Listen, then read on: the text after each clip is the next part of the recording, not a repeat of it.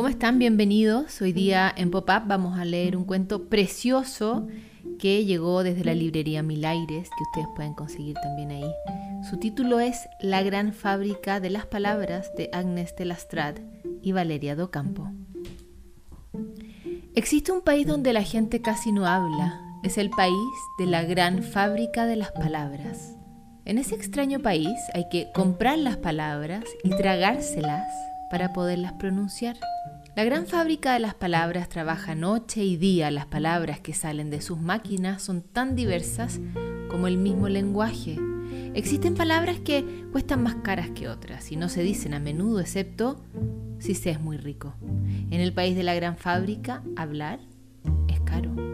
Los que no tienen dinero a veces rebuscan en los cubos de la basura, pero las palabras que se han tirado no son muy interesantes. Hay muchas cagarrutas de cabra y huesos de conejo.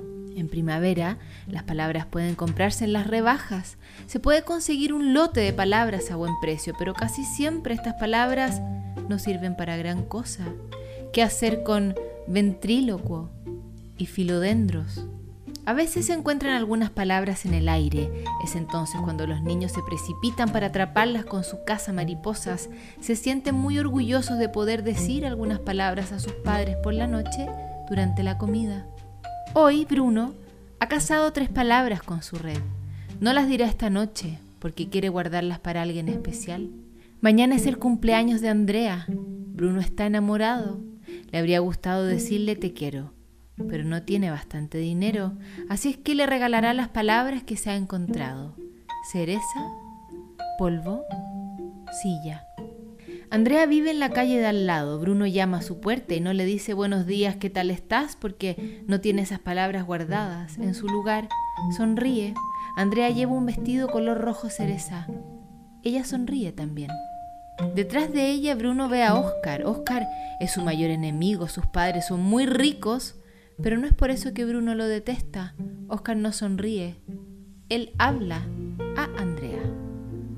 Te quiero con todo mi corazón, Andrea mía, más adelante lo sé, nosotros nos casaremos. Son cosas que dice Oscar. Esto cuesta una fortuna, piensa Bruno. Andrea sigue sonriendo, pero Bruno no sabe a quién.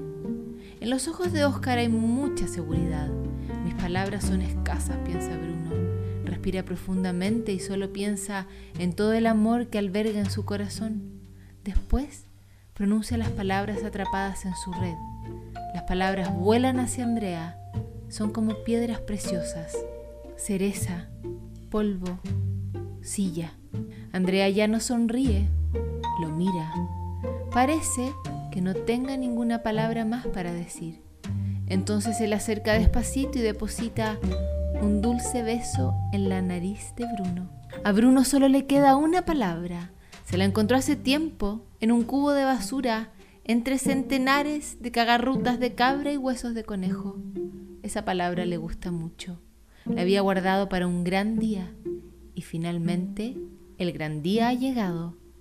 Fijando la mirada en los ojos de Andrea le dice más.